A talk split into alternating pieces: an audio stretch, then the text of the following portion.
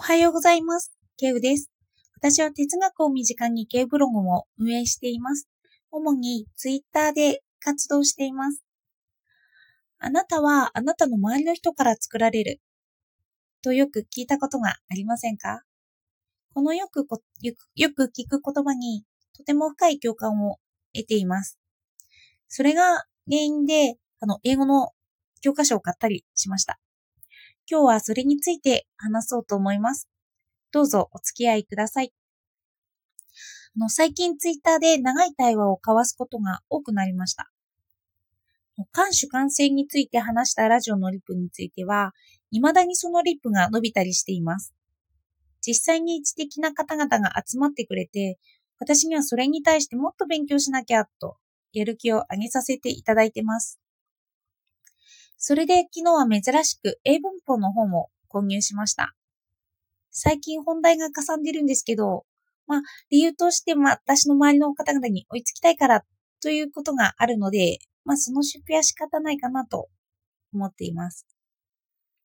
の先日の対話で私はどうしても表現が他人の引用になってしまうということを話したことがあります。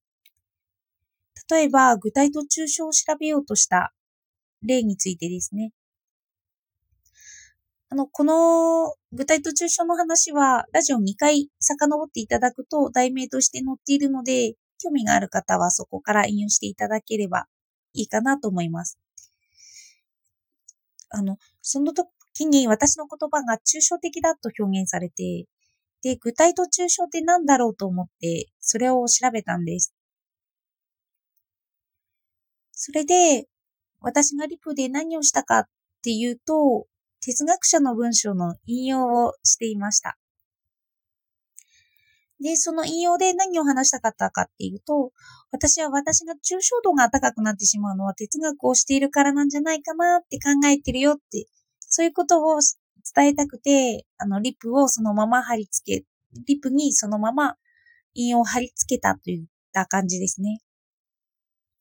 その時に、哲学者は物事に普遍性を見出すとか、の哲学と詩人の違いとかを本から引用して言おうとしていました。それで、その貼り付けしたことに、した時にちょっと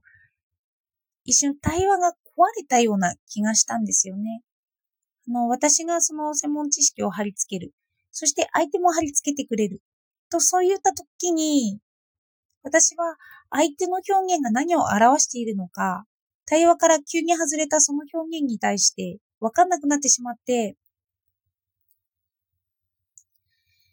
分かんなくなってしまったので、その引用について、あの、詳しく調べてみようかなと思いました。まあ私としては、の他の方も調べていたら、筆者がそれにちょうど当てはまる表現をしてくれていたので、喜んで貼り付けたという感じなんですよ。それで嬉しくなってしまって、相手がわかるだろうと思って、そのまま貼り付けたんですよね。でも、引用して思ったんです。あの、その引用が今までの言葉と浮いてしまうということに。あの、私は文脈を考慮せずに、引用だけをリプランに載せました。すると、その引用が異質なものに移ったんです。今までの文脈を壊すものですね。その知識が共有されていればそんなことは起こらないんですけど、あの人間同士なので、そんな毎回知識が共有できているわけじゃないんですよね。で、それで一旦私は対話を自分で壊してしまいました。でも、まあなんとか相手の言った言葉や自分の言葉を理解しようとしてもらうことで、また対話ができました。あの、相手が出してきた新しい言葉を何とか理解するっていうことで、対話が再開できたし、かつ今度は新しいその用語の知識を使えるようになったんですね。あの、対話の広がりを感じました。あの、知識をつけることで対話が通るようになる。初めて実践的な知識を利用できるんだって分かった瞬間ですね。あの、いやいや勉強していた授業とは違って、もう実践地としてありありと意識できたという感じです。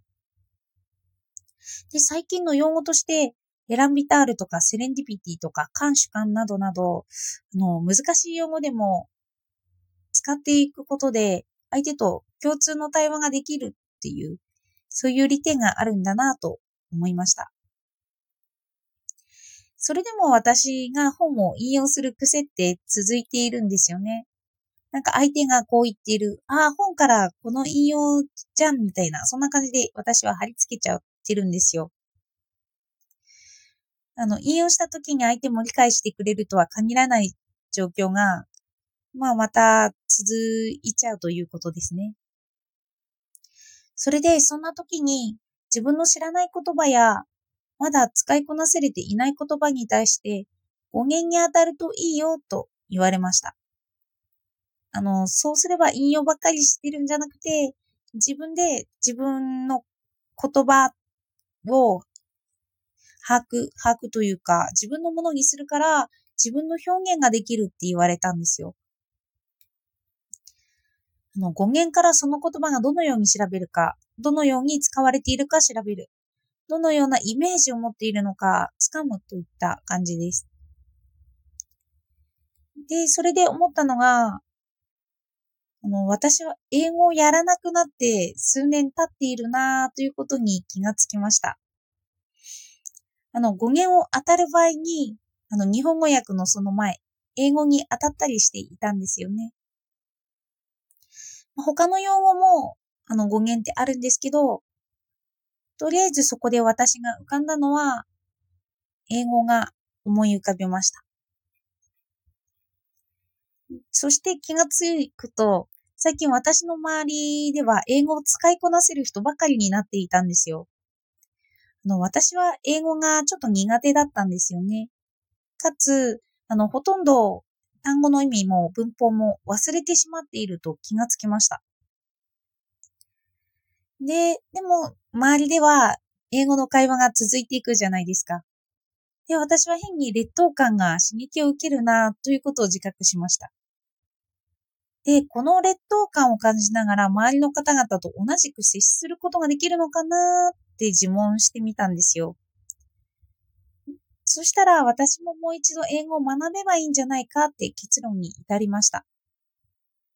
まあ、単語はその時々で調べようと思ってたので、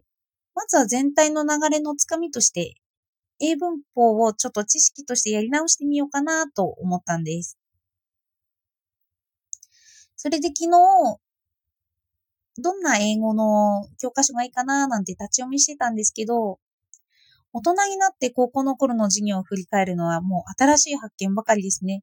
本当に知識が詰まっているっていう感じで、あの、この、